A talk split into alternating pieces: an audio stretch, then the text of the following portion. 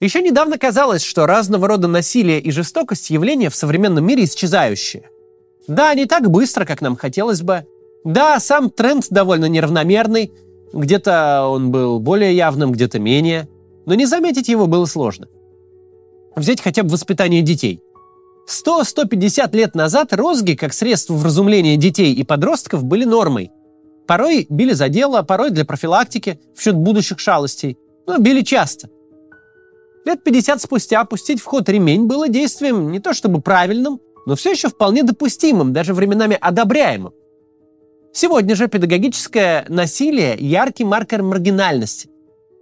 Примерно того же уровня, как мордобой в качестве аргумента в дискуссии. Жестокость по отношению к другому человеку перешла в разряд чего-то чрезвычайного. Тем сильнее шокируют эпизоды массового насилия в отношении мирных, безоружных людей в Украине, а недавно и в Израиле – как такое вообще возможно? Откуда в 21 веке средневековая жестокость? На самом деле мозг и психические реакции человека практически не изменились не то что со, со времен Средневековья, а с появления у Homo sapiens членораздельной речи, которая случилась несколько сотен тысяч лет назад.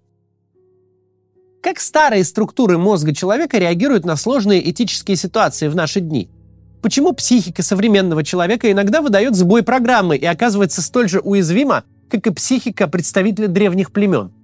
И что выполняет роль шаманского бубна, способного привести человека в состояние измененного сознания? Давайте в этом сегодня поразбираемся.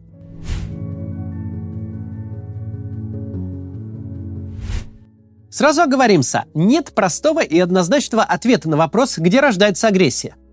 Нет участка коры головного мозга, ответственного за агрессивное поведение и склонность к насилию. Нет специального гормона, который сам по себе провоцирует человека на какую-то особенную жестокость к ближним. Сегодня ученые склоняются к мысли, что не стоит искать корни насилия и в психологических травмах детства или юности. Точнее так, травмирующий эпизод, гормональный фон, разные жизненные обстоятельства могут стать одним из множества факторов, которые запустят насильственные действия. Ученым известно, что эмоции, связанные со страхом и агрессией, рождаются в особой области головного мозга – миндалевидном теле. Его еще называют амигдала. Что же может влиять на возбудимость этого участка?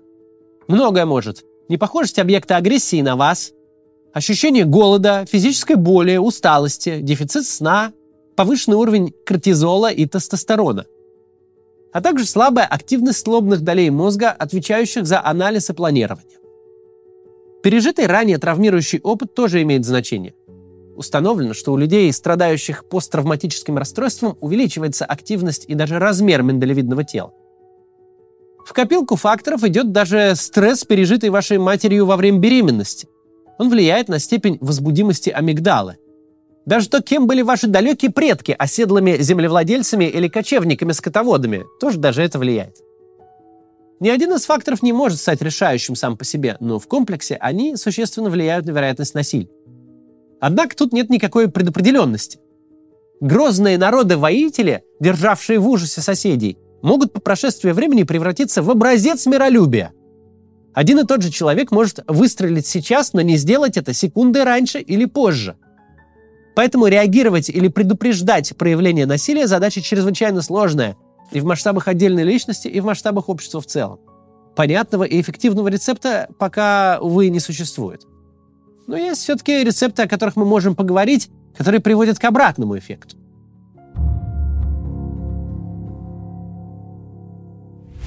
Развитые лобные доли мозга дают человеку, в отличие от других живых существ, роскошь долгосрочного планирования. Например, студент способен корпеть над тяжелой университетской работой которая сейчас ничего ему не дает, с расчетом на то, что сегодняшний вклад в образование обеспечит ему высокий уровень жизни через несколько лет. Долгосрочное планирование. А вот специальных отделов или проводящих путей для решения сложных этических задач у человека не существует. Приходится использовать имеющиеся. Работает это примерно так.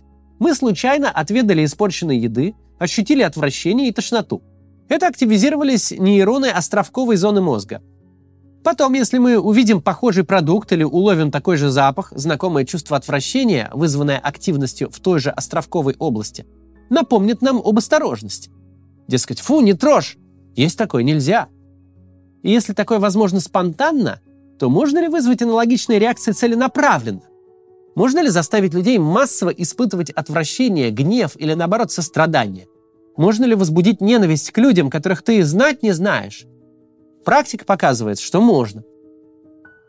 Наверняка впервые осознав масштаб беды, которую принес в мир фашизм, каждый из нас недоумевал, как такое могло случиться. Вроде для формирования здорового общества созданы все условия.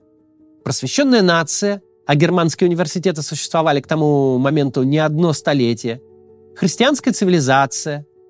Ну и как немецкое общество, культурное и образованное, могло впасть в массовое помешательство? Пример гитлеровской Германии масштабный, яркий, но далеко не единственный. Исследователи полагают, что в основе технологии массового вовлечения людей в насилие лежат два модуля – дегуманизация и комодификация. Это от английского слова commodity – товар. Поговорим о них подробнее. Вообще говоря, сделать так, чтобы человек захотел убивать себе подобных, задача нетривиальная. В нормальных обстоятельствах здоровому человеку претит мысль о насилии в отношении других людей. И первый шаг к преодолению этой здоровой преграды – расчеловечивание условного противника. Да, бить, истязать и убивать людей нельзя. Но так кто люди? А, там, черные, славяне, рома, евреи, солдаты армии противника, те, кто имеет другие убеждения. Какие же они люди? Это гниль, плесень, может быть, подсвинки сатаны, но точно не люди. Хрестоматийный пример – геноцид народности Тутси в Руанде. Определенные обстоятельства в политической жизни страны в сочетании с пропагандой в радиоэфире самой популярной радиостанции и результат – сотни тысяч убитых по этническому признаку людей. Основной месседж, который продвигали в радиоэфире – Тутси не люди, а тараканы, очищать от них Руанду – дело благородное.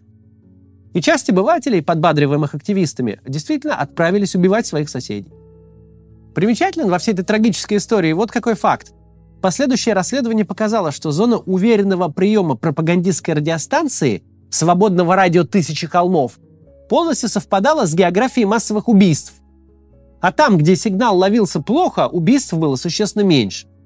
То есть на призыв резать соседей откликнулись в основном люди, обработанные пропагандой. Те, у кого успешно завершился процесс дегуманизации конкретной этнической группы. Второй компонент в рецепте массового одичания общества работает уже на активную поддержку насилия. Это комодификация, иначе говоря, превращение человека в товар. В недавнем прошлом человечество это было нормой. Вспомните рабство или крепостное право. Насилие в отношении рабов или крепостных, если и осуждалось, то не с гуманистических, а с хозяйственных позиций. Дескать, избить строптивого – это нормально. Но вот причинять увечья не стоит. Зачем портить имущество? Впрочем, если хозяин считает нужным, то это его дело. Так считалось. Да, в современном мире рабство незаконно, но практики комодификации по-прежнему с нами. Пример – массовая отправка заключенных на войну в Украине. Тут стоит понимать разницу с наймом военных контрактников. Во втором случае государство покупает навык э, профессионала, ну или просто человека. Человек владеет профессией, скажем, артиллериста и поступает на службу, чтобы продавать свои навыки. У большинства заключенных никаких специальных навыков, востребованных в современной армии, нет. Их используют именно как тела, которым можно выдать автоматы и за полчаса показать, как держать и куда жать, чтобы стреляло. Для начальства каждый такой солдат – это не человек, а в лучшем случае боевая единица. Практики комодификации не остаются изолированными в какой-то группе. Они расползаются и проникают в общество. И вот мы уже видим подобное отношение и к мобилизованным, и к профессиональным военным, которых военное и политическое начальство лишило возможности вернуться домой.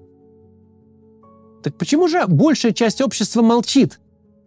И тут мы переходим к приправе в нашем рецепте расчеловечивания. Речь об обесценивании эмпатии и повышении значимости типа рационального. Да, страдания невинных людей – это, конечно, плохо, говорят нам. Но такова цена всеобщего блага, что ж теперь? Зато мы достигнем целей, поставленных командой. В итоге двойные стандарты начинают восприниматься как норма. Вот те ребята, которые творят насилие, это террористы и бандиты. А вот эти, которые делают то же самое, это герои и доблестные защитники. Насилие со стороны представителя власти или того, чьи действия власть одобряет, нормализуется, и общество принимает растущий градус насилия. Сначала то, что казалось чрезвычайным и ужасным, становится привычным, а потом нормальным –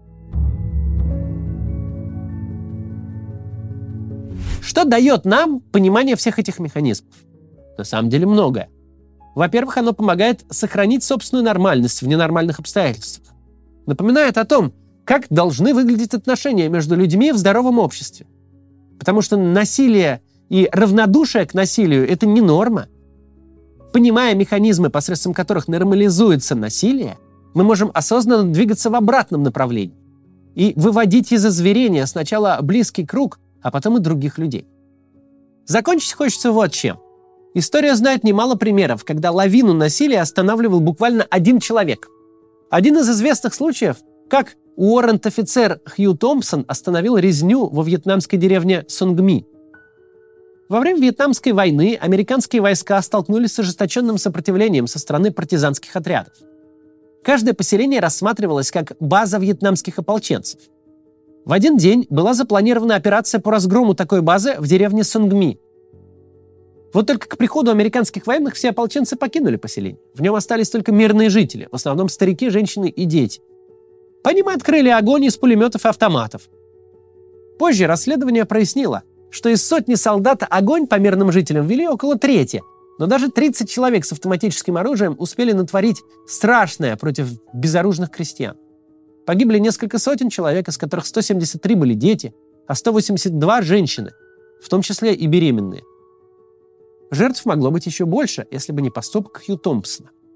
На вертолете он приземлился на территории между уцелевшей частью деревни и американскими солдатами и пригрозил открыть огонь по каждому, кто продолжит убивать мирных вьетнамцев. Резня была остановлена. Для эвакуации раненых вызвали вертолет. Позже военное преступление было расследовано, и виновные понесли наказание, а еще сильно позже Томпсона наградили. Из примерно сотни человек треть активно включилась в насилие, остальные пассивно наблюдали за происходящим, и лишь один человек вмешался и остановил весь этот ужас. Человек с вертолетом, но все-таки один. В будущем в России нам предстоит очень тяжелое осмысление произошедшего и дискуссия в обществе, где насилие будет нормой, а наши голоса будут казаться единичными и малозаметными. Но мы должны сами помнить норму и напоминать о ней тем, кто нас окружает. Не позволять вырастить поколение людей, для которых станет допустимым жертвовать жизнями и благополучием людей ради интересов государства. Потому что у здорового государства нет и не может быть интересов, ради которых можно убивать своих и чужих граждан, превращать насилие в норму и делать законом право сильного. До завтра. Приглашаем вас на театрализованное представление Максима Каца. Закулисная жизнь канала, запись ежедневного ролика, общение с залом. Тель-Авив, Франкфурт, Цюрих, Париж, Рига, Таллин, Милан, Барселона, Варшава, Лиссабон, Вильнюс, Хельсинки. Билеты на сайте maximkatz.com.